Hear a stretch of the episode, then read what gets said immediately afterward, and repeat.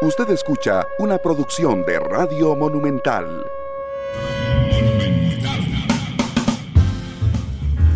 La radio de Costa Rica, dos de la tarde con cuatro minutos. ¿Qué tal? Muy buenas tardes. Yo soy Randall Rivera. Muchas gracias por estar con nosotros. Bienvenidos a Matices, hoy en horario normal. Eh, gracias por estar con nosotros este jueves, que por cierto será el último programa en horario normal de esta semana, porque mañana jugará la selección nacional ante Canadá.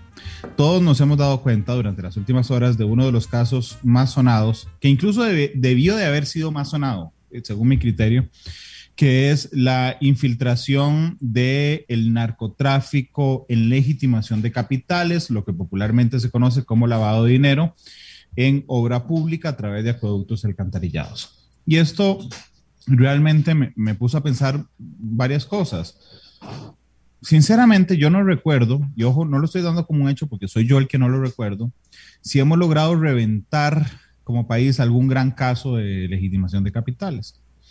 Pero además revela el caso Azteca, que así le llaman eh, vulnerabilidades en nuestras acciones.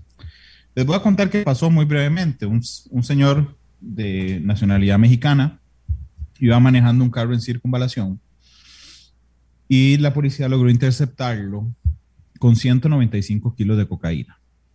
Cuando empiezan a revisar sus enlaces de quién es el carro y algunas cosas, encuentran a otro señor de nacionalidad colombiana que tenía una empresa constructora que había ganado licitaciones, siendo muy nueva, con acueductos y alcantarillados por mil millones de colores.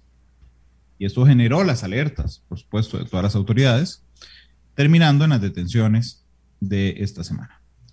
Y bueno, me puse a pensar con quién hablar de este tema. Y hay una persona a la que respeto muchísimo, Guillermo Araya, eh, exdirector del Instituto Costarricense sobre Drogas, que, tiene una unidad específica que se llama la Unidad de Inteligencia Financiera, la UIF, que estudia todos estos casos. Y entonces de, cometí el atrevimiento de decirle a don Guillermo, como exdirector del ICD, que nos acompañara eh, y don Guillermo tiene otro puesto en el Ministerio de Seguridad Pública. Mm, nos costó, pero gracias a la buena fe también del Ministerio, pues le dieron el permiso que nos acompañara a don Guillermo. Eh, así es que, Guillermo, bienvenido a Matices. ¿Qué tal? Un placer volverte a ver.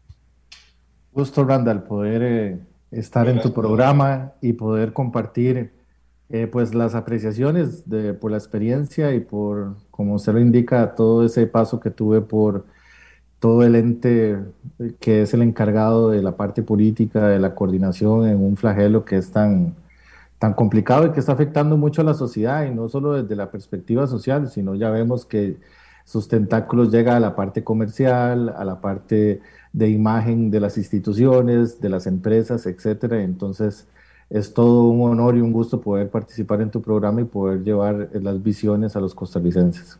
Muchas gracias, don Guillermo, por estar con nosotros. Permítame nada más saludar a la gente que, que ya nos está haciendo el reporte de, sintonía. Eh, a don Alberto Bremer, a Martín Torres, a Melania Lara, a Alexander Retana, que nos saluda desde Austria. Gracias, Alexander.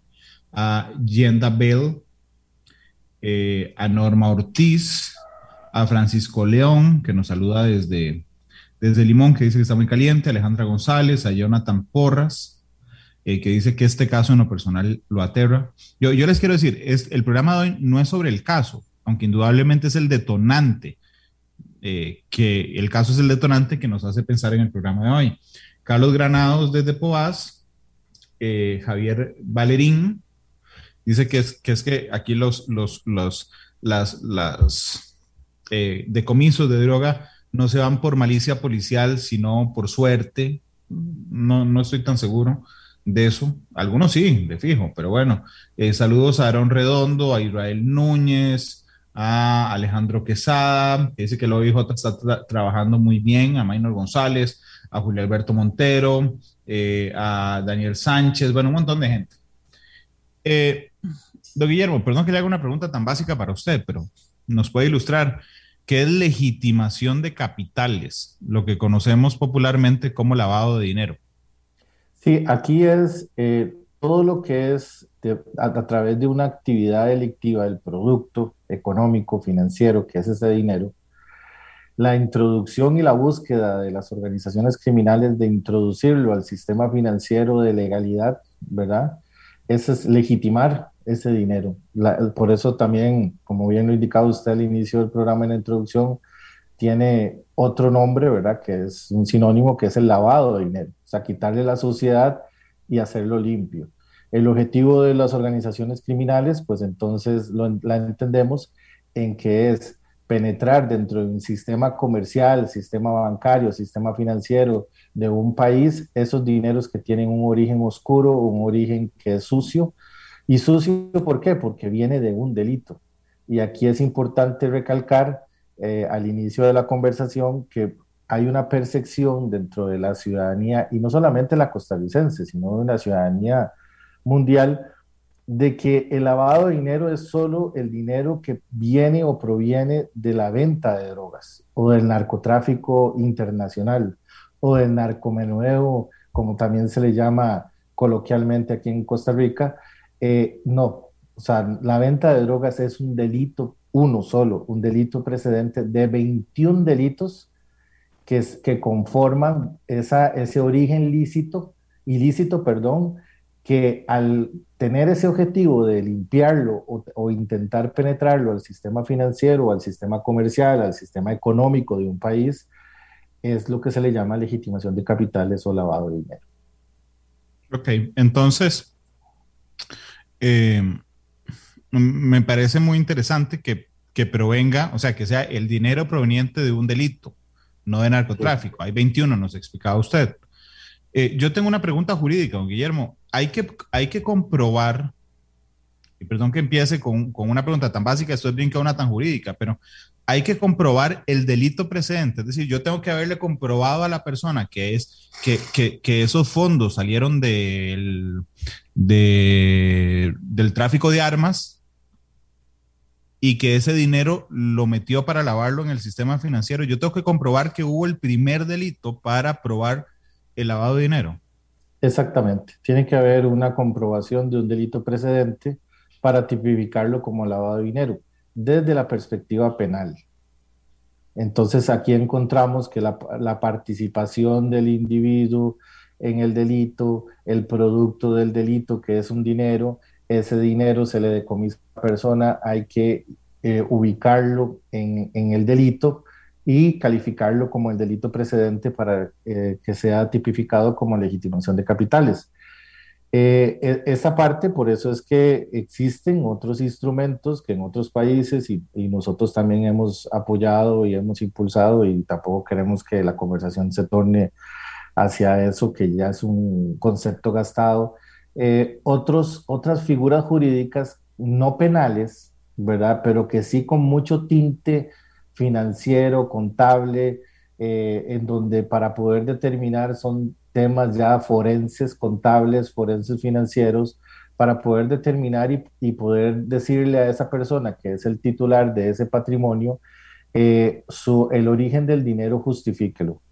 Eh, se le llama reversión de la carga de la prueba, o en el, en el, tiempo en que se estuvo promulgando o impulsando extinción de dominio, pues se llama igualdad probatoria, o sea, tanto el fiscal tiene que probar eh, la vinculación con la actividad ilícita de ese capital o de ese patrimonio, como la persona también tiene la oportunidad de probar el origen lícito de ese dinero por, por, por, por una herencia, por una actividad tal vez que no estaba él expuesto eh, públicamente, que era el dueño de, una, de esa actividad económica etcétera, etcétera. Pero por eso es que un sistema adecuado es el sistema que combina eh, herramientas penales con herramientas no penales, que, pero que también con tintes económicos y financieros que puedan perseguir al, a, estos dineros que tienen un origen ilícito. Eh, pero evidentemente tu pregunta es muy acertada y muy importante porque sí parte de mucha de la percepción de la gente, ay, pero es que a él eh, no se le ve que tenga oficio y de un momento a otro, pero anda con un carro, anda del año, tiene un yate, tiene una casa, tiene una casa en la playa. bueno, hay que, desde la normativa que se tiene ahora penal, hay que vincularlo a un delito. El problema del lavado de dinero es que existe eh, una, una complejidad material en la parte delictiva, que muchos de los casos el delito se, se comete en otra jurisdicción, en otro país.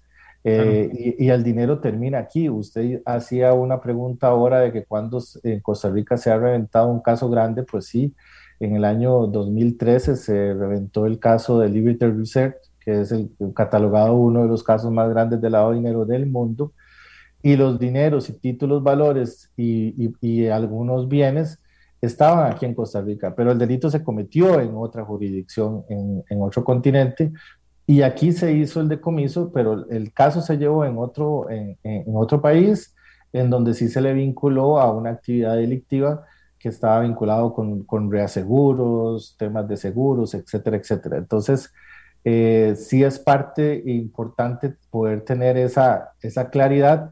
Sí existe un instrumento eh, promulgado en la ley de crimen organizado que se sacó en el año 2009, que se llama Capitales Emergentes, que es como, como un hermano menor, ¿verdad? Se puede decir, de la extinción de dominio, en donde también... Es la versión, es la versión Wish. Sí, se puede se puede decir, nosotros en el proyecto de extinción de dominio, pues Costa Rica es muy garantista. Se, se, hizo casi un código de extinción de dominio, 174 artículos para asegurar también que tenga, tuviera esa legalidad.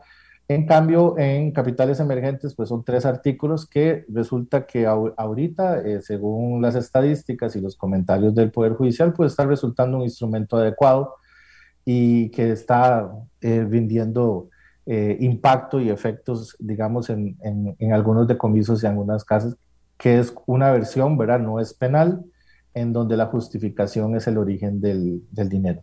No, Guillermo, hay, hay, vamos a ver, uno puede tener una expectativa de un caso, de cualquier caso penal, eh, uno ciudadano me refiero, y cuando se lleva al, al, al, al juicio, el fiscal o la fiscal tiene que tener muchísimo cuidado en que cada uno de los hechos que señala en la acusación tengan elementos probatorios, ¿verdad? Es decir, que yo como fiscal esté seguro que todo lo que yo digo en acusación, o sea, que cuando digo a las 9 y 17 Randall Rivera abrió la puerta de su oficina, ok, tengo que presentar una prueba de decir, y aquí está eh, la cámara a las 9 y 17 donde abrió la, la legitimación de capitales es tan compleja de comprobar, mm, digamos, fácilmente, porque usted requiere los elementos probatorios de un delito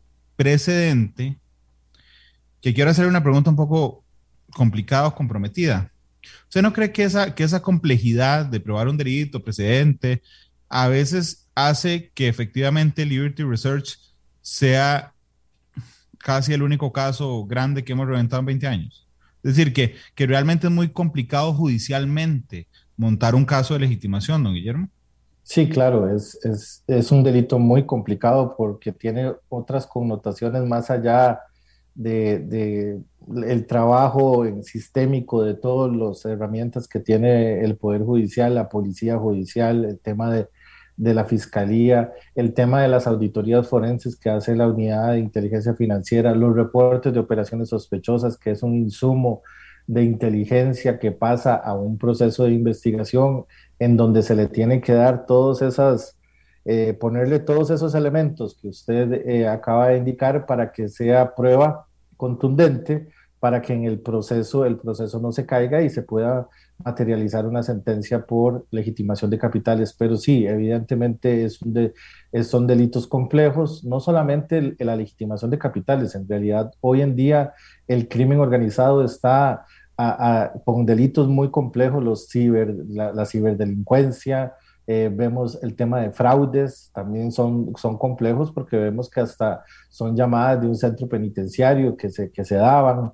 Ahora pues existe el riesgo de, de que existan call centers y, y, que hagan este tipo de cosas ya no necesariamente en, en centros penales, sino en, en, cualquier casa, en cualquier bodega, etcétera. Entonces el perseguir estos delitos de, se puede decir, de la nueva era, eh, tiende a, esforzar al sistema a mayor capacitación, a mayor formación, a, mayor trabajo en conjunto, a, contratar otros perfiles de investigadores. La capacitación de fiscales y jueces tiene que ser mayor en otros ámbitos del crimen y, por, y eso se da desde la transformación de la criminalidad ordinaria a la criminalidad organizada, en donde hemos visto que en las últimas bandas de narcotráfico son estructuras ya organizacionales muy parecidas o idénticas a empresas, en donde tenemos auditores, en donde tenemos una asesoría legal, en donde eh, hay gerentes, hay supervisores, hay recaudadores, eh, etcétera, etcétera, hasta, hasta eh, personas que se preocupan por el tema de, de, la calidad del producto para diferenciarlo de otros productos en temas en el mercado de las drogas, en donde vaya a suplir a otro mercado de mayor dinero, ¿verdad? De mayor eh, recursos para venderles más caras ciertos tipos de drogas, pues entonces hasta se preocupan en el tema de, de la calidad del producto que, que, van a, ofrecer. Entonces, vemos que cada vez la criminalidad va teniendo más tecnicismos, más recursos, el tema tecnológico, el tema del acceso de las armas. Ellos imparten el régimen disciplinario dentro de su organización con la muerte, entonces se aseguran que las cosas se hagan como se tienen que hacer, ¿verdad? Entonces es parte de que ese sistema va a pasos adelante y nosotros como organizaciones que estamos detrás, porque estamos detrás desafortunadamente, con leyes que, la, ley que ahora seguramente vamos a conversar, la ley de, corrupción, que tiene más de 20 años, que hace un encontronazo entre concursos normativos diferentes, ¿verdad? Que, tienden a, a, facilitarle al, funcionario público, eh, a facilitarle, no, sino que su participación en ese delito sea castigada con menos años, ¿verdad? Desde la perspectiva penal. Entonces vemos que las normativas y los instrumentos jurídicos en el tema contra la lucha contra el crimen organizado deben de tener una modificación y una modernización muy, con una menor frecuencia, esa revisión por, por, por, por, las personas, por los diputados y la actualización de esos instrumentos para nosotros ir al pulso del crimen organizado de estas nuevas tendencias. Claro, y es tan difícil comprobarlo con la legislación actual y es de por sí complejo. Este, esto que yo, yo tengo muchos amigos fiscales, porque, porque cubrí muchos años el Poder Judicial. Y, si, y, y, a veces se quejaban y decían, bueno, es que, mira, no pudimos pegarlo, ese es el término más, más común, no pudimos pegarlos por legitimación, pero sí los pegamos por narcotráfico, este, que es muy común, porque en buena, en buena teoría uno debería pensar, una hipótesis muy, muy válida, don Guillermo, uno podría pensar que así, que cada una de las veces que pegamos un gran cargamento, ¿verdad? No es la primera vez, con excepciones, que ese cargamento habrá pasado por aquí bajo esa logística. Este, debería ir a la par de un, de un proceso exitoso de legitimación de capitales, porque digo, uno no va a caer en la, en la, en la, en la, en la apoyada de que tiene un carro con 195 kilos de coca y asegurar que la primera vez que el señor del carro agarró el carro, metió 195 kilos de coca y los pasó por territorio costarricense.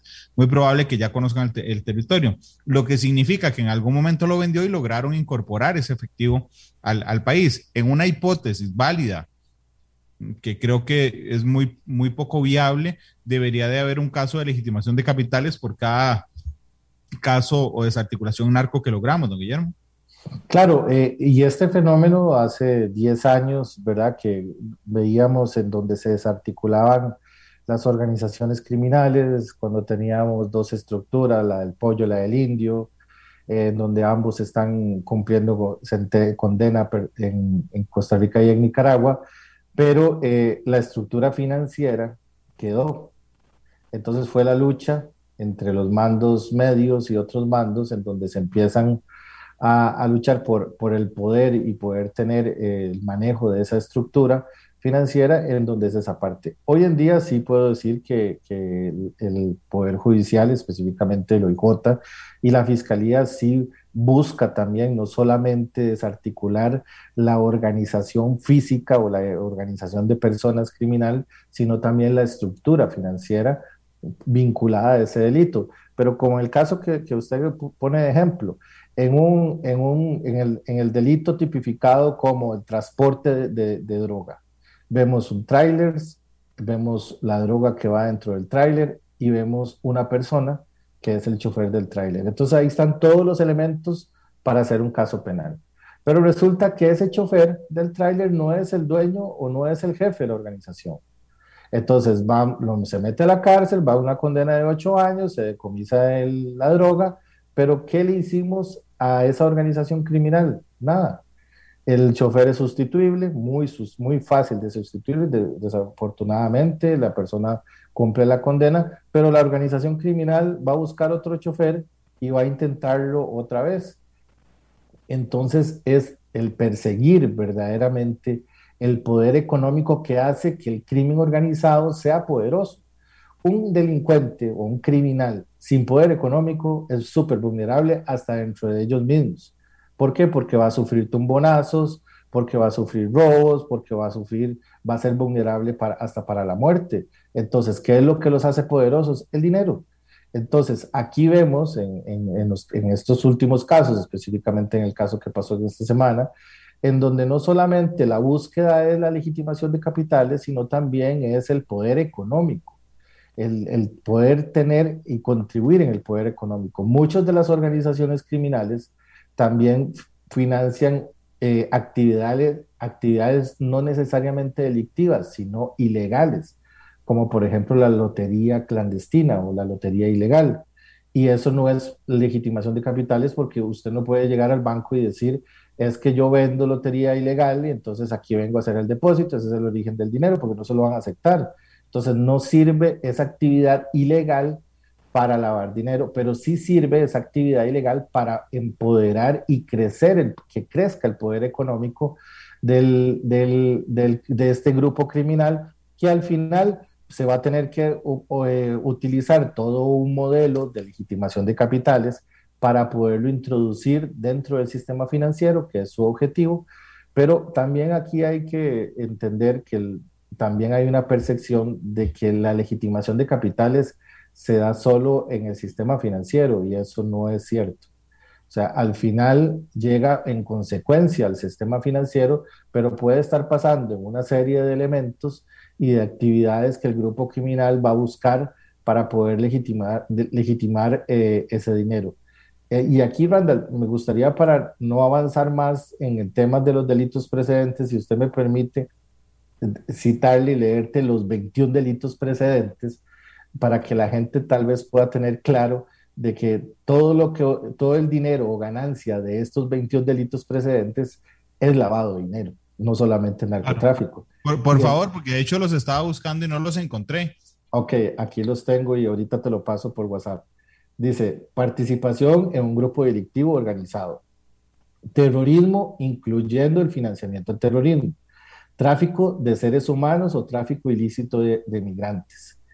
Explotación sexual, incluyendo la explotación sexual a menores, el tráfico ilícito de estupefacientes y sustancias psicotrópicas, que es el, narcotráfico, el tráfico ilegal de armas, el tráfico ilícito de mercancías robadas y otros bienes, corrupción, que creo que esto es un apartado bastante para citar. Enorme. Corrupción, enorme. Sí, corrupción y soborno, falsificación de dinero, falsificación y piratería de productos. Entonces, ¿qué estamos hablando? De todas las ventas ilegales en, el Boulevard de San José, que hace un gran esfuerzo la Policía Municipal por estarlas quitando y etcétera, etcétera, que son, eh, se presume que todos son productos falsificados, eso también, esa ganancia, el tratarla, introducir al sistema financiero también es lavado de dinero. Don Guillermo, pero si yo lo veo, perdón, ya, seguimos con, con la lista, pero si yo lo veo en el ejemplo más chiquitico, en el más, más, más, más chiquitico, ¿verdad? Yo llego y vendo películas pirateadas en la Avenida Central. Logro hacer 20 mil pesos ese día. Salgo de ahí, pago, paso al cajero para depositar los 20 mil en mi tarjeta. Eso es una pequeña expresión de legitimación de capital, pues yo estoy obteniendo capital, 20 mil colones, de un producto, de, un delito que es la venta de productos este, piratas. piratas. Y lo estoy introduciendo al, literalmente al cajero, al sistema financiero nacional. Claro, aquí hay un tema que ese se llama eh, pitufeo, eh, tráfico también hormiga, no solamente vender, sino también de utilizar muchas personas que hagan depósitos pequeños. Por eso es que el sistema de prevención del banco tiene que ser muy exhaustivo y poder ver, bueno, pero esta persona viene a depositar 20 mil colones todos los días. Entonces, ya después, haciendo un análisis, por eso es que existe toda una oficina de cumplimiento, que se le llega todo ese monitoreo, pero claro, es algo que pasa, podría pasar un poco desapercibido porque son depósitos eh, muy, muy bajos, ¿verdad? Casi que el umbral está en 10 mil dólares, 4 mil dólares, por ahí, en donde ya se empiezan a, a, encender las alertas. Es más, el mismo cajero te dice que no, debe el origen del dinero. Pero si llegas todos los días a depositar 20 mil, 15 mil, es lo mismo que llegas a, a, depositar el dinero por vender droga y son esos mismos 25 mil colones, ¿verdad? Entonces es, es, parte del tema también de la, de la, piratería y también del daño que se hace por comprar ese tipo de productos. Delitos ambientales, eh, homicidios y lesiones corporales graves también. Eh, esto por la parte del sicariato, ¿verdad? El secuestro, privación ilegítima de la libertad y toma de rehenes, el robo o el hurto también es legitimación de capitales, algo que robé y lo voy a meter al banco, lo quiero meter al banco, eso es lavado de dinero también. Obviamente también el contrabando y incluyendo impuestos y cargos aduaneros. O sea, la, la, evasión fiscal, ¿verdad? o la evasión de, de, de, no pagar impuestos aduaneros, esa diferencia o ese, ese dinero que no pagué, se ve también considerado como legitimación de capitales la extorsión, la, falsificación y ya para concluir, pues eh, regresamos al tema de la piratería y el uso indebido de la información confidencial y privilegiada y la manipulación del mercado. También eso es legitimación de capitales, lo que produzca de eso de, como dinero. Eh, entonces, no es solamente la venta de drogas. Y aquí eh, ¿cómo se llama? Es parte importante de que estamos ante una organización criminal con todas las capacidades eh, para saber qué es lo que se quiere. Hay tres etapas en lo que es el proceso de legitimación de capitales. Una es la colocación y la recolección, y me gustaría utilizar el ejemplo que tenemos más fresco, que es el, del, de, el de la institución de acueductos y alcantarillados. Evidentemente, el grupo criminal, cuando, cuando se encuentra y está en el objetivo de lavar dinero, pues va a buscar en su etapa de colocación y de recolección qué actividades son vulnerables o a dónde puedo penetrar. Y actividades privadas y públicas, ¿verdad? Como vemos en este caso, temas de licitaciones. Entonces aquí nos encontramos en dos tipos, en esta etapa, en lo que es colocación, en dos tipos de intenciones para lavar dinero. Una organización que está empezando a lavar, que necesita lavar rápido, legitimar rápido el dinero, que esas son las organizaciones muy ligadas a ventas de narcomenudeo, de ventas de drogas, de piratería, etc. Necesito, como dicen, darle vuelta al dinero y meterlo al sistema financiero. Pero también, y eso es importante, hay organizaciones criminales que ya están consolidadas en donde se puede decir que invierten o tienen una expectativa a mediano y a largo plazo. Entonces pueden hacer inversiones en fondos de pensiones, y se puedes poner en fondos de pensiones. Bueno, hacen una inversión de, dinero ilícito en fondos de pensiones y cómo lo hacen, hacen una estructura de papel, un negocio de papel, contratan personas, dentro de esas personas pueden haber personas vivas, pero también pueden haber personas muertas en donde las ponen y se les paga el régimen de pensión y todo, y después cuando ya llegan eh, a, su, a su pensión van y recogen esa pensión y ya lograron la legitimación de capitales. Muchos de los casos, no en Costa Rica, en otros países, esas personas cuando ya van cercanas a llegar a la pensión, hasta las llegan a asesinar y aparecen los beneficiarios, que son los que van a ir a recoger esa pensión, y ahí ya lograron la legitimación de capitales. Entonces, en este caso encuentran una institución en donde ven cómo le podemos entrar para legitimar capitales y entonces encuentran que existe una posibilidad en el tema de las licitaciones. Entonces sigue la segunda etapa del lavado de dinero, que es la estratificación. Ok, entonces, ¿cómo hacemos para entrarle a, eh, a las licitaciones de, de esta institución? Bueno, tenemos que encontrar el perfil del empleado, el empleado que tiene poder de decisión, cómo hacemos para llegarle, su vulnerabilidad, áreas vulnerables, por eso es que no se hizo en San José, se hace en una, en, en, una regional de, de, la IA en donde se ve, se analiza, ellos analizan cuáles son los riesgos, cuáles son los controles, cuál es la rigurosidad, el perfil de las personas y ya después empieza el tema de la integración, que es la tercera etapa, en donde es el dinero ya lavado, empieza ya la organización a tener un historial de dinero, de dinero bancario, porque ya ellos ya, ya pueden justificar. Nosotros eh, somos licitadores para esta institución, ya tenemos ese historial, lo hemos hecho por tantos años. Entonces ya empieza a tener una estructura más consolidada físicamente, eh, económicamente, ya tiene más dinero, ya tiene más poder y después empieza la etapa de transar con el extranjero. Entonces, ok, ya, ya empiezo a, comprar esos productos en otro lado, ya empiezo a hacer transferencias internacionales, que eso es algo que también eh, es la, parte compleja cuando viene el dinero, cuando el dinero va justificado para comprar medidores, eh, ciertos equipos, y ya después viene, viene, viene también el dinero en, en pago por algún servicio, etcétera, etcétera. Entonces vemos que dentro de la complejidad en esas tres etapas de, de, lo que es la legitimación de capitales, vemos en donde en este caso específico está muy claro cómo se fue haciendo la colocación o recolección, la estratificación de cómo y con quién se, vamos a entrar y obviamente la integración ya cuando se logra consolidar el delito y en la penetración al sistema financiero. Don, Guillermo, en el mundo, no en Costa Rica, en el mundo, ¿cuáles son los, las, las tres actividades más utilizadas para lavar dinero? Eh, ya no son, no solamente aquí, Randall, te lo digo, siempre donde haya una transacción por un bien y un servicio con dinero, hay oportunidad para lavar dinero.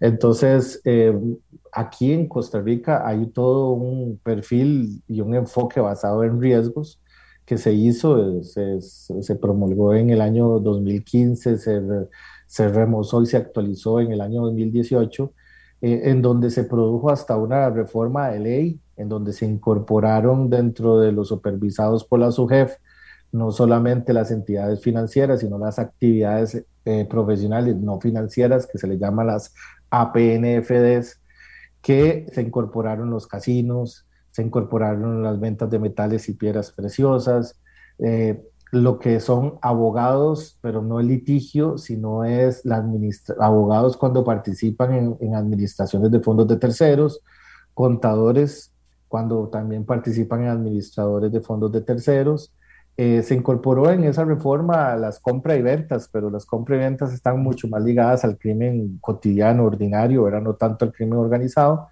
pero se, se incorpora, eh, eh, ¿cómo se llama? El sector inmobiliario, ¿verdad? También se incorporó en estas ocho actividades profesionales no financieras en el tema de la regulación y, y los notarios, que eso lo regula la Dirección Nacional de Notariado, como actividades que en ese momento se catalogaron como vulnerables. Eh, también tenemos los eventos masivos, ¿verdad? Y, y, es muy fácil porque digamos ahora que tenemos el concierto de Coldplay.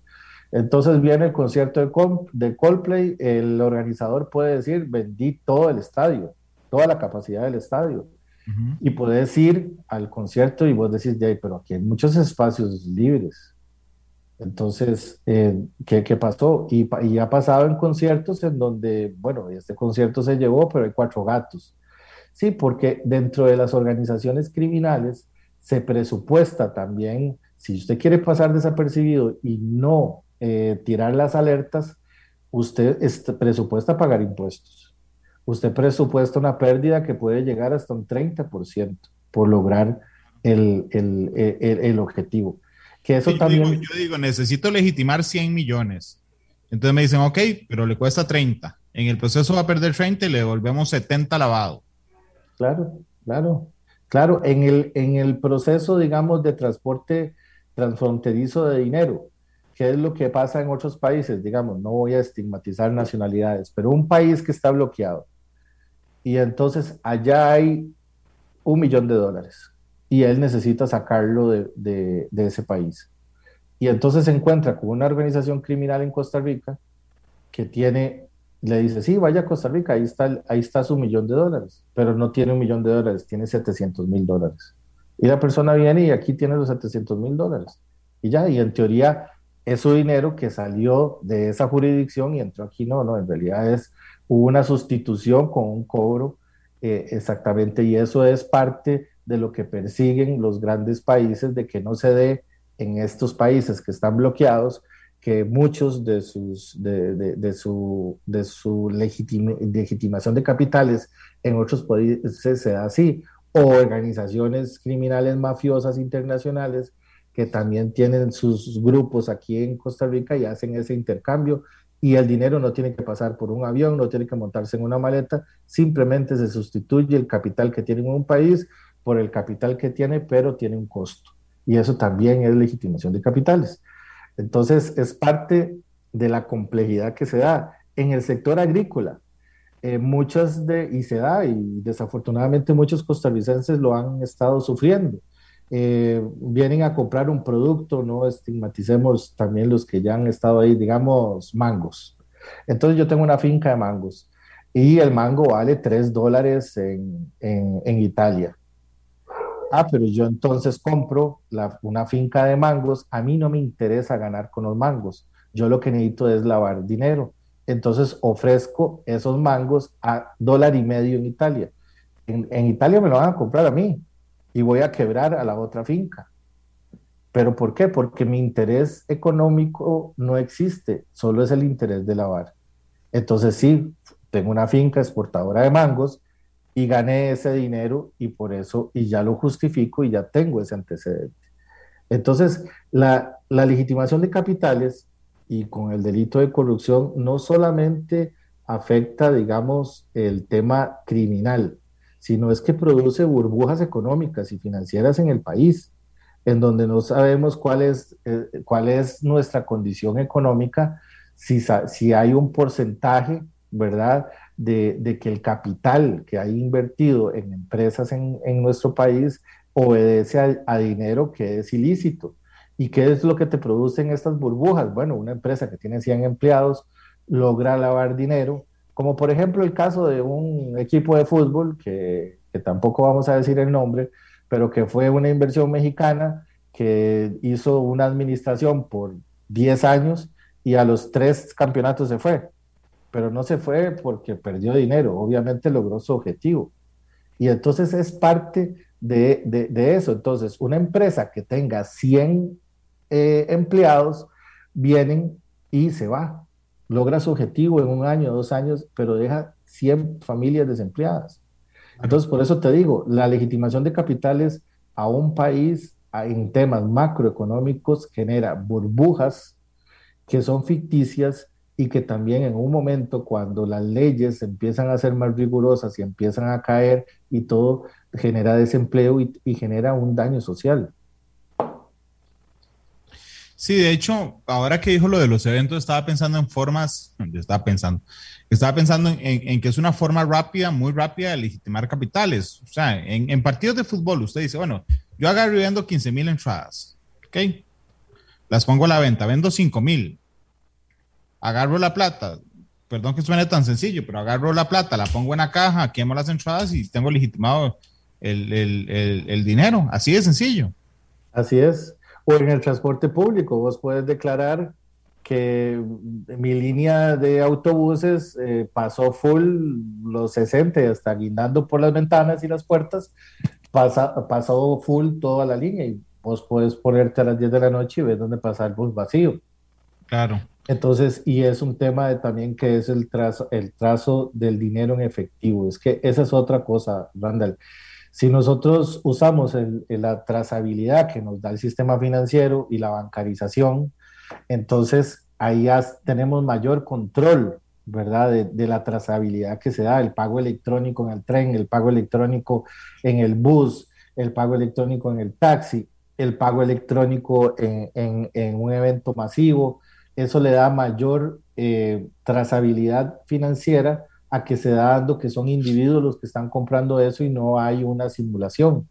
Eh, el dinero en efectivo, la disminución de dinero en efectivo, pues ayuda mucho a tener una política y un sistema de prevención contra la legitimación de capitales. Pero, don Guillermo, no, no, digo, no quiero darle idea jamás a los, a, los narcos ni a los criminales que intenten lavar, lavar dinero, pero realmente bajo esta explicación que usted nos hace, y cuando los montos no son enormes, realmente es muy sencillo legitimar dinero. Es decir, hay una, hay una sencillez para el criminal y hay una complejidad para las autoridades de, de probarlo. Y si usted le agrega además, que uno podría pensar que, por ejemplo, esta gente de, lo de la IA, digo, se cayeron por tagarotes, porque realmente se hubieran lavado a, poquitico nadie se da cuenta. Es que también hay una, des, se, se, desvirtúan los valores, que es, tal vez nos vamos a poner un poco filosóficos e idealistas, pero en realidad, Randall, si vos sos un funcionario que tenés un salario de 500 mil colones, ¿verdad? Y en un negocio que, que haces ilícito en este momento ganas 4 millones de colones, yo vas a, ya no vas a ver igual tu trabajo y tu salario ya se va a desvirtuar. Yo, no, yo quiero ganar y puedo ganar los 4 millones. Entonces es ahí en donde los, el crimen organizado no solamente compra armas, compra vehículos, compra casas, sino también compra almas, ¿verdad? Que, que, que puede ser un caso que se da en el tema cuando se hacen todas esas estructuras, que el delito ya sería el tema de la corrupción, eh, falta el deber de probidad en donde ya se prestan a estas organizaciones, pero es esta parte y mucho más en temas en donde hay una estrechez económica o un problema de crisis financiera o crisis eh, económica en un país, en donde también hay pérdidas de empleo, hay una disminución en los salarios, una disminución en las jornadas laborales, y hablo específicamente en la época que estamos ahorita de COVID, de pandemia, entonces de, te hace todavía encontrar personas con mayores vulnerabilidades y que estén dispuestas a eh, eh, entregar su alma, ¿verdad?, a estas organizaciones y eh, con el rédito económico que se da. Y entonces es parte del daño, del daño social. El, la parte que, te, que, quería también llegar en el tema, digamos, ahora que estamos con productos médicos, el, el, hacer, digamos, usted va a comprar un equipo médico, pero que usted lo va a entregar de, de menor calidad, para una licitación, eso también es legitimación de capitales. Y estamos a punto de que el mundo tenga que catalogar la corrupción como un delito de lesa humanidad. ¿Por qué? Porque también está afectando la salud de las personas, también afecta el tema de, que yo no tengo acceso a, a, como debe de ser de la salud porque los equipos que se están comprando no son los adecuados, porque hubo una manipulación en los precios, eh, que se podría dar o se pudo haber dado en temas de mascarillas. Las mascarillas que se compraron no son de la calidad específica, pero sí se, sí se vendieron o el costo eran de, mascarillas de alta calidad.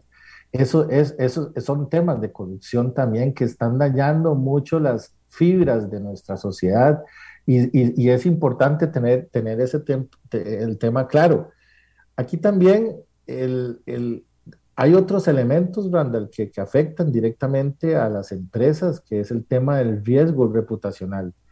Eh, una empresa que, está trabajando, eh, que, que, está licitando para el Estado, o, no solamente las licitaciones, también tenemos que recordar que no solamente son públicas para instancias públicas, también hay licitaciones privadas para empresas privadas, en donde eh, estamos ahora en un, en un modelo de sicariato moderno entonces, que no necesariamente es la muerte de una persona, mandar a matar, sino yo mando a matar la reputación de una empresa o de una persona. Y ahora es muy fácil, se puede lograr con las redes sociales, con la globalización de la información y la comunicación, vos puedes, como dicen popularmente allá en nuestro pueblo Cartago, hacer leña a una persona en, dos momentos, eh, a nivel de redes sociales y, etcétera. ¿Y por qué, por qué se dice eso? Porque es un fenómeno.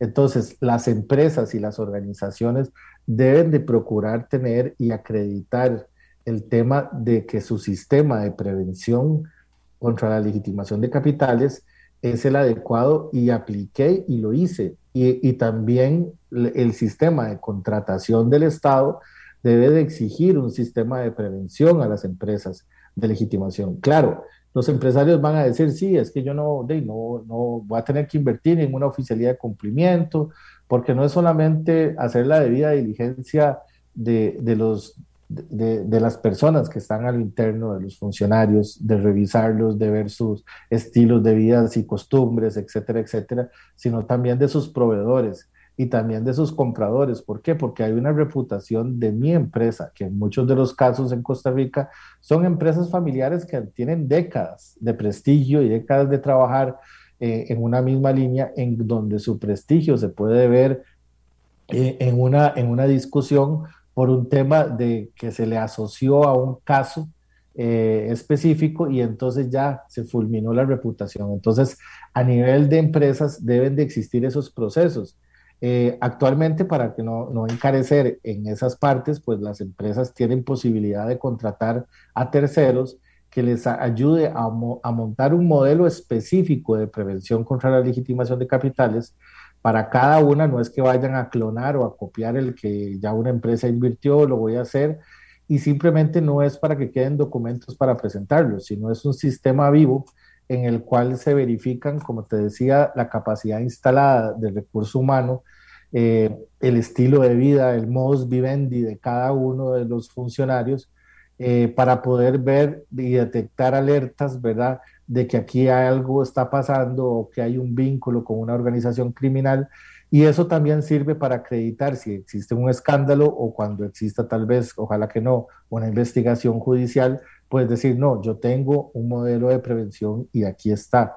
Y no necesariamente se, se puede tener la visión de que sea caro, sino más bien es responsable y es accesible y aparte tener los ojos de, un ente externo como en la contabilidad se hace una auditoría externa, es como para que alguien de afuera vea que si mi sistema contable es adecuado, bueno, en este caso es para que alguien, tercero, pueda visualizar qué vulnerabilidades tiene mi empresa eh, para poder eh, competir sanamente en el mercado o para poder defenderme si existiese un cuestionamiento o un vínculo con una empresa o una organización o una institución que esté en este momento eh, cuestionada.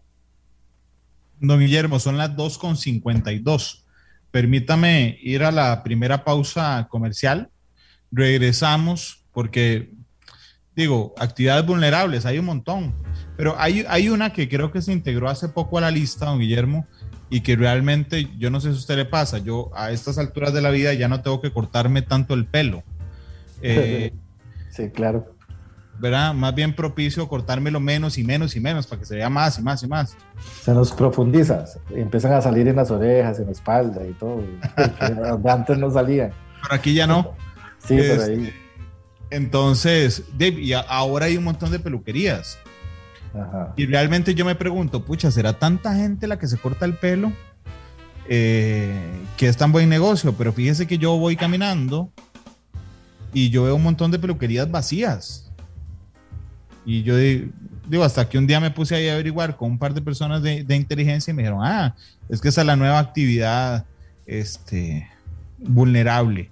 Eh, pero claro, tendría que ser a, escala chiquititica, ¿verdad? Todo, cada corte es un, cada corte, digamos, es un ingreso. Quisiera hablar de eso, son las dos con, con 53. Vamos a la pausa y regresamos para seguir hablando de lavado de dinero.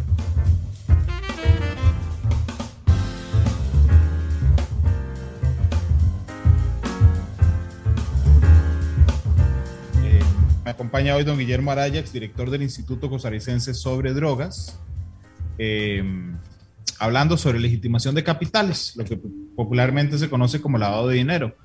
Yo antes de la pausa le hablaba a don Guillermo de las peluquerías, que me habían dicho algunas personas que trabajan en inteligencia financiera, que es uno de los nuevos negocios o actividades vulnerables, don Guillermo, porque y pululan por todo lado hay peluquerías, en todo lado están vacías, pero pareciera ser, digamos, también un proceso muy sencillo de lavar dinero gota, gota a gota o poco a poco. Eh, ¿Qué opina de eso, Guillermo?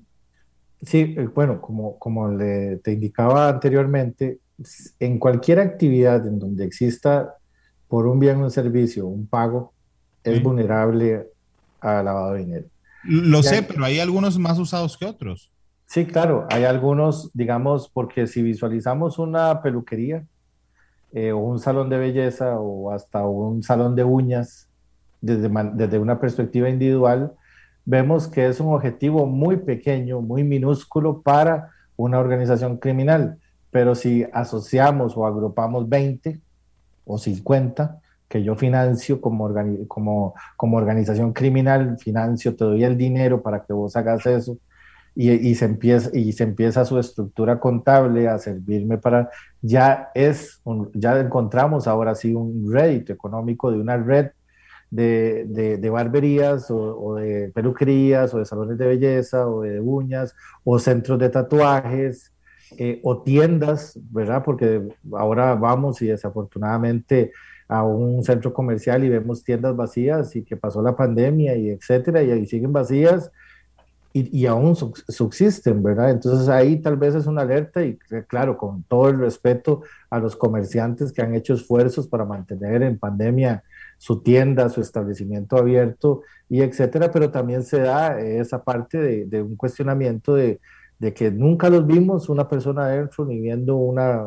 una prenda, ni nada, ni comprando, y todavía tres, cuatro, cinco años siguen siendo, siguen estando abiertas. Entonces, todas esas actividades cuando nosotros ingresamos en esa reforma de ley, esas ocho actividades eh, profesionales no financieras, en realidad fueron como decir la primera camada de actividades, pero en realidad casi que todas las actividades económicas deben de ser supervisadas, deben de tener el modelo de prevención contra la legitimación de capitales, hacer la debida diligencia de su personal, de sus proveedores y de sus clientes, pero sí, evidentemente, no solamente para legitimar capitales, el tema de las barberías y de los, y de los salones de belleza, etcétera, sino también para la distribución de droga, porque muchos de la Policía de Control de Drogas y el OIJ, la unidad de estupefacientes, ha allanado en los últimos tiempos eh, barberías eh, y peluquerías en donde más allá de la legitimación de capitales también son centros de distribución, depende de donde estén ubicados.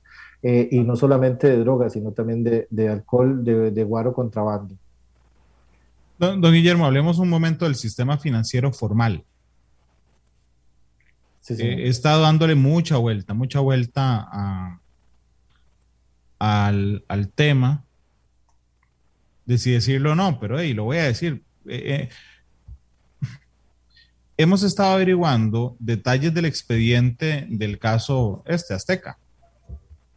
Que bueno, ustedes saben que para, las, para todo el resto de personas es privado, para los para los em, para los medios también, pero bueno, em, normalmente conseguimos acceso. Y entonces cuando uno dice, mira, es que esta banda, esta organización tenía un una funcionaria bancaria que le advertía cuál era el mecanismo para no alertar a los bancos. Uno podría pensar, para que la oficina de cumplimiento no se diera cuenta, uno podría pensar en un súper elaborado plan. Pero resulta que cuando uno ve el detalle no era un súper elaborado plan, don Guillermo. O sea, era, era, era muy sencillo. Y, y, y, y, dije que lo había pensado mucho, porque no quiero darle pistas a los criminales, pero también quiero que los de los bancos se, se espabilen. Eh, el mecanismo era depositar el mismo día en la misma cuenta en diferentes sucursales. Entonces usted dice, bueno, suave, resulta que no era una cosa complejísima, era, vea, usted va a esto, usted va a aquello, usted va a la otra y, hace depósitos de menos de eh, 10 mil dólares. Y por supuesto que la reacción más lógica es, bueno, y la alerta, no se emitía una alerta, el sistema no emitía una alerta que no importa dónde se hacía, ese día caían más de 10 mil dólares a esas cuentas. Pues parece que no pasaba. O hay otra forma que no se usaba en, este, en ese momento que es infiltrar las oficinas de cómputo de los bancos, las, oficinas de sistema, porque esas alertas se da por sistema. Entonces, si usted logra adentro que alguien le bloquee la alerta, pues ya consiguió pasar eh, un montón de plata, Guillermo. Eh, es momento de que, aunque hemos avanzado con las oficinas de cumplimiento, digo, le tengamos más cuidado a los detalles eh, que hacen relativamente sencillo legitimar dinero aquí en Costa Rica. Sí, esto, esto es parte de un sistema, ¿verdad? Y como bien vos lo decís, Randall, esto no es solamente abrir la oficina de cumplimiento y tengo las personas y tengo los procedimientos. Esto es un sistema vivo como cualquier otro sistema. Hay que estarlo revisando, hay que tener esa óptica externa también de que me revisen y me vean mis vulnerabilidades. Cuando vos haces un estudio de riesgos, vos haces una fotografía de hoy, pero es hoy lo que vos catalogas como riesgo puede ser que mañana no lo sea y te aparezca un nuevo riesgo.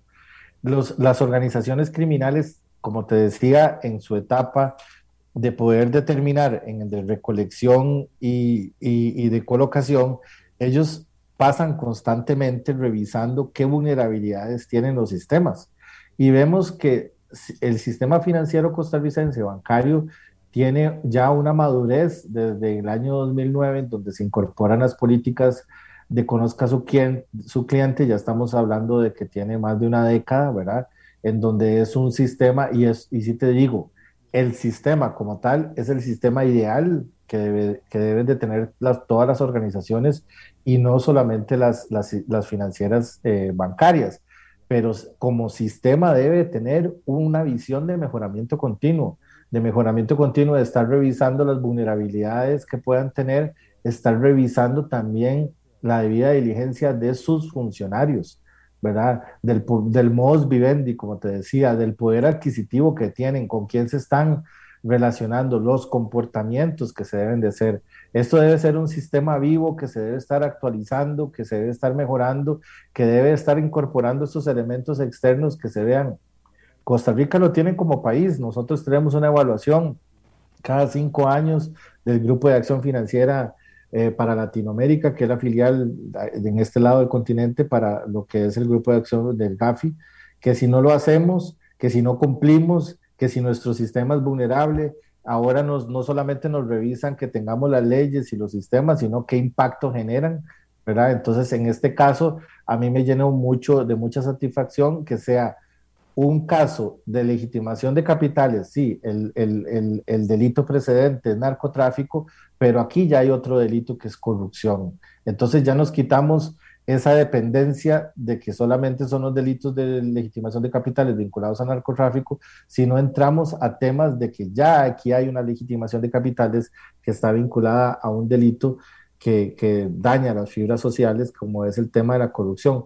Pero sí, evidentemente en los sistemas, en los bancos, y no solamente, digamos, a nivel corporativo, sino también a nivel de las sucursales, porque aquí tienen que, todos estos sistemas se deben revisar los procedimientos, se deben de revisar el tema, te, te decía, de la capacidad instalada del recurso humano, cómo está, se deben de hacer políticas también de rotación. Vos no puedes, si tenés una misma persona en un mismo puesto, que está catalogado como vulnerable, bueno, hay un alto riesgo de que la persona podría eh, vincularse a alguna organización por el tema de vulnerabilidades, como te decía. Si hoy sacamos esa fotografía y montamos un sistema, ese sistema puede variar mañana, entonces hay que tener una política de mejoramiento continuo y de revisión y de estarle dando. Eh, el sistema financiero bancario no, eh, ha hecho grandes esfuerzos, y eso te lo digo, eh, desde los esfuerzos que se han comunicado de la Asociación Bancaria, de la Cámara de Bancos, los esfuerzos del tema de manejo de papel con la política de conozca a su cliente, pues les generó muchos costos, ¿verdad? De, de, contratar personas, el manejo ahora se hace desde una perspectiva digital, pero también es un sistema de que debe estarse revisando y, y es responsabilidad también de parte de ellos de tener esos ojos externos, de poder actualizar, no es solamente tener en el organigrama la oficialidad de cumplimiento, sino también es ver el impacto y también ver las vulnerabilidades y administrar esos riesgos que se podrían presentar. Guillermo, con su experiencia, y sé que es una pregunta complicada, pero es cierto que existe mm, mayor laxitud en, en, las oficinas de cumplimiento, según su experiencia, en, en los bancos públicos que los privados. No, no, no, no podría, no podría indicar que en, que en alguna actividad privada o pública de los bancos sean más, ¿cómo se llama?, permisivos o sean más estrictos. Aquí el sistema eh, a nivel de la unidad de inteligencia financiera, cuando yo estuve ahí, es, eh, eran reuniones, es un sistema, por eso te decía, es un sistema vivo. Habían más de 41 instituciones que se reunían cada 22 días en una comisión interinstitucional que se revisaban vulnerabilidades, se actualizó el enfoque basado en riesgo, en donde se aportaban y en donde participaban tantos bancos públicos y privados. Aquí lo que yo sí te digo es un tema de responsabilidad de la dirección, de la junta directiva de los bancos públicos y de la dirección de la junta administrativa o la junta de gerentes de los bancos privados, en que deben de tener esa obligación de, de revisión constante de sus oficialidades de cumplimiento, pero más que todo también de sus procedimientos y los procesos.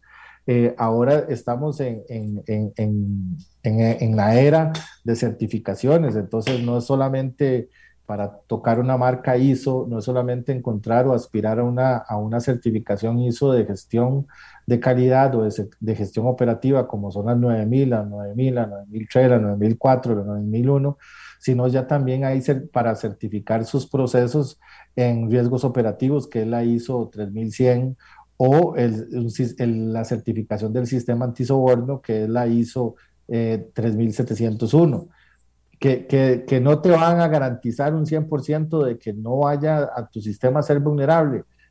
Eso estamos todos en claros, pero te hace asegurar que tu gestión tenga menos riesgo a ser vulnerable. Y si estas, estas certificaciones las combinas con una visión externa de un tercero que te venga a evaluar eh, tu sistema de, de, prevención contra la legitimación de capitales, que te haga un plan de mejoramiento, que te identifique las vulnerabilidades, que te haga un estudio de riesgos, tanto estructurales en tu organización como también del entorno y de los productos financieros que estás ofreciendo, pues estás asegurando desde, desde ese punto de vista que seas menos vulnerable o que caigas en, o, que tu banco caiga en, en, el vínculo con un crimen organizado.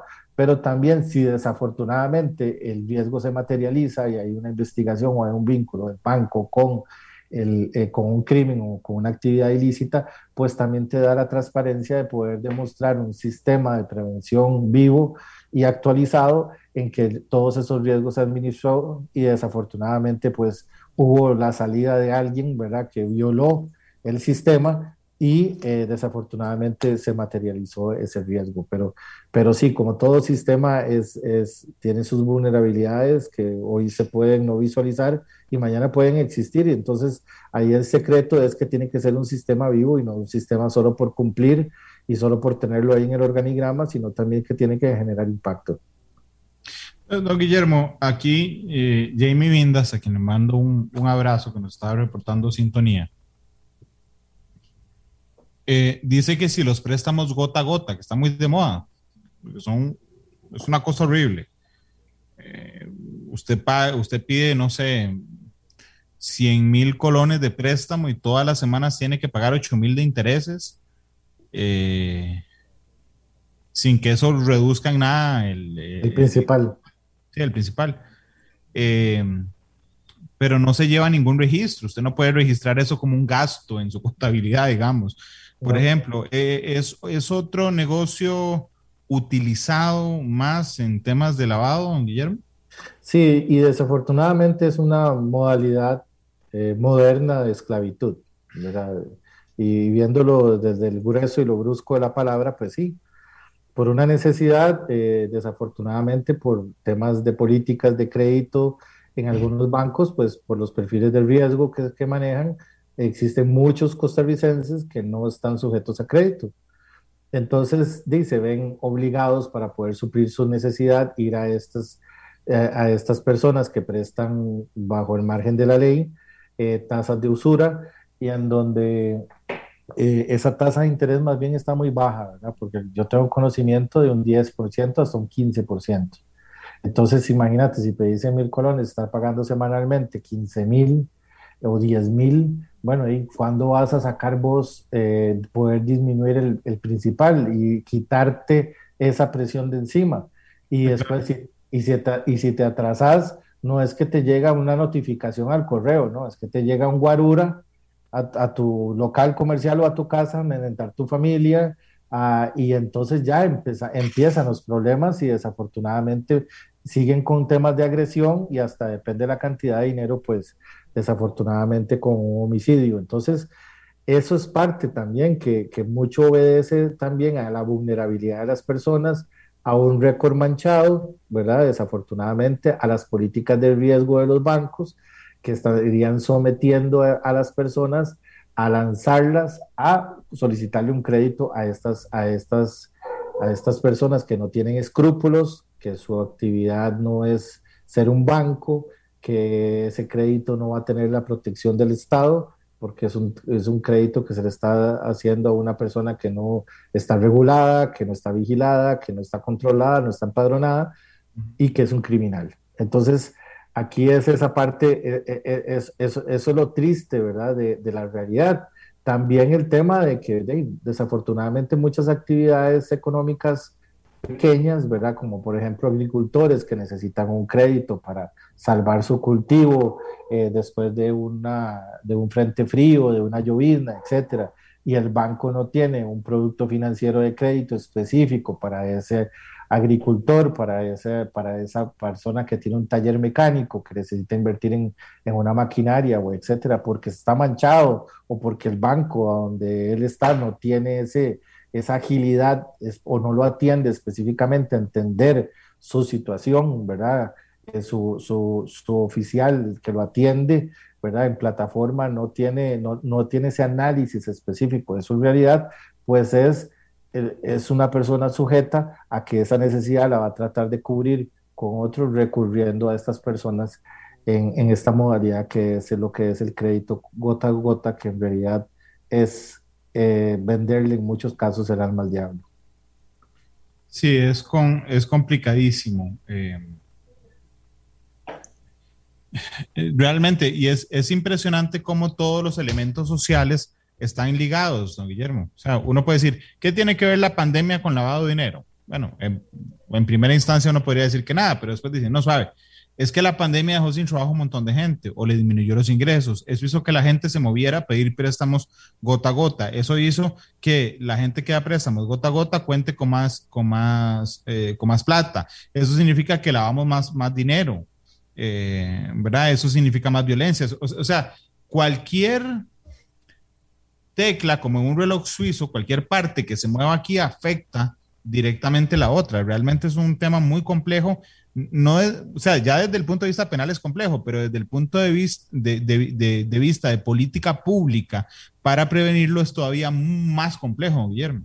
Claro, aquí, Randall, desafortunadamente la situación ya eh, macroeconómica que traía el país, le sumas la pandemia, lo que hace es aumentar la brecha social, que los pobres sean más pobres y que los ricos se hayan mantenido y que se hayan sobrellevado y sobrevivido la pandemia. Pero los de clase media muy probablemente pasaron ya al extracto de, de, de, pobreza, ¿verdad? Porque perdieron el empleo y eso qué hace que sean más vulnerables, más, más vulnerables socialmente a poder caer en las redes criminales y no solamente tampoco en, caer en las redes criminales de, prestarse para poder eh, consumar el delito de legitimación de capitales, sino de vender droga, de vender contrabando, de vender, de poner una, en otras actividades, en 21 delitos precedentes, de vender animales, de vender maderas ilegalmente, eh, de prestar su comercio para otras actividades, eh, hasta de prostituirse. Entonces, eh, son cosas que, que afectan directamente no solamente los sistemas económicos del país, sino las fibras y los sistemas sociales en donde necesitamos tener políticas que tengan esa visión integral, ¿verdad? Que, no, que los temas de lavado de dinero y los temas de narcotráfico no son solamente temas de seguridad nacional, son temas económicos, son temas sociales.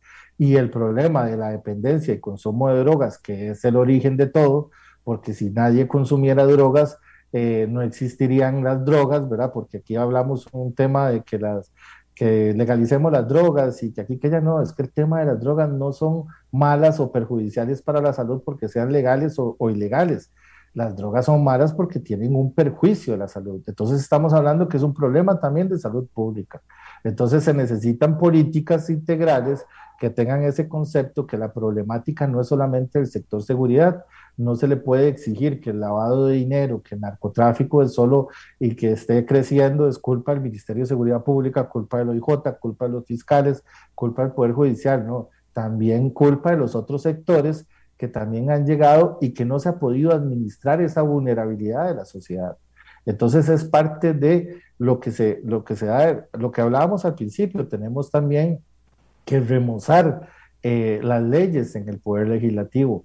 Eh, yo tengo conocimiento de tres o cuatro leyes o proyectos de ley que están para fortalecer la ley contra corrupción, una ley de anticorrupción que tiene 20 años, que desde el inicio eh, tuvo, sus, tiene, tuvo sus vicios, ¿verdad?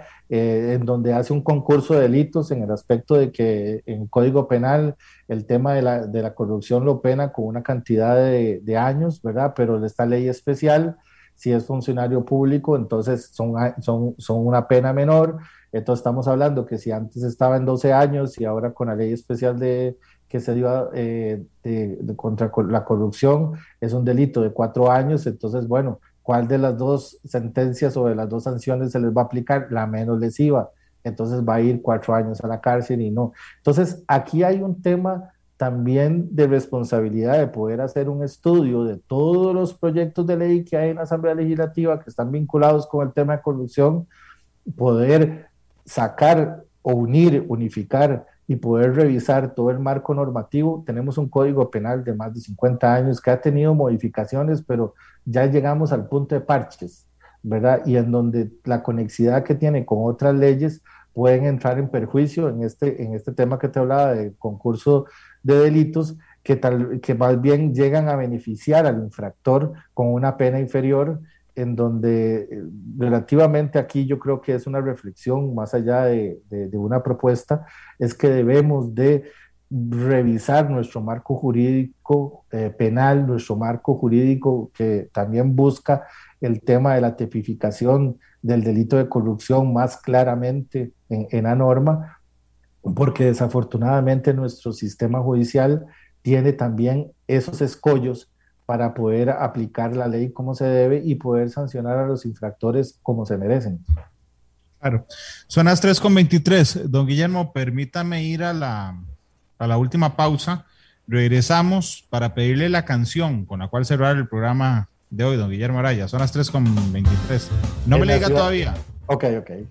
okay para, para, para, para para la expectativa. 3 con 24, ya regresamos con matices.